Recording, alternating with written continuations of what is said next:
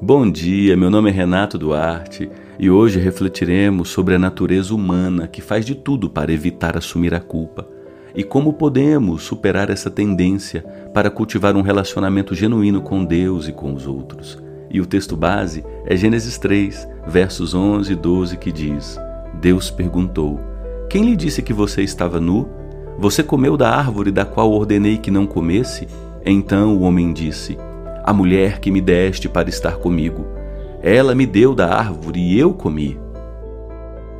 É interessante observar como frequentemente buscamos justificativas ou alguém para culpar pelos nossos erros.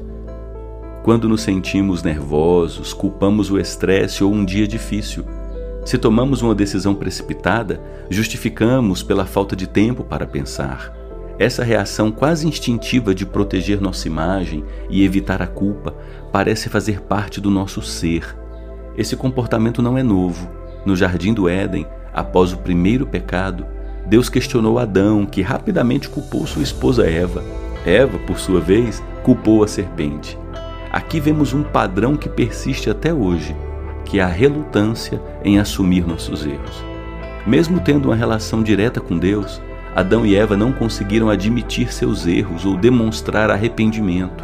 No entanto, para desenvolver um relacionamento verdadeiro com Deus e com as pessoas, é fundamental rompermos com essa tendência.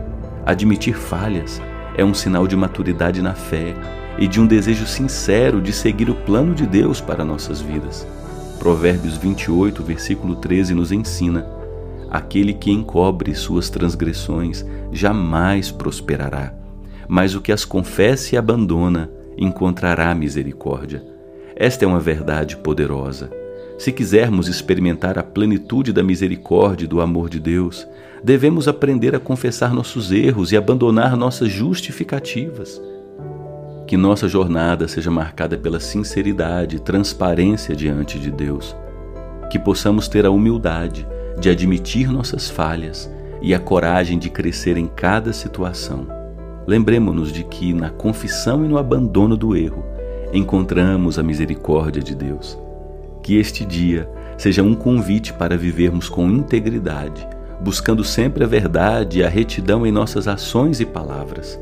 Que a graça e a misericórdia de Deus nos guie e nos fortaleça para enfrentarmos nossas falhas com honestidade e coragem sempre confiantes na graça perdoadora do nosso bom Deus. Tenha um excelente dia, um forte abraço e, se Ele quiser, até amanhã.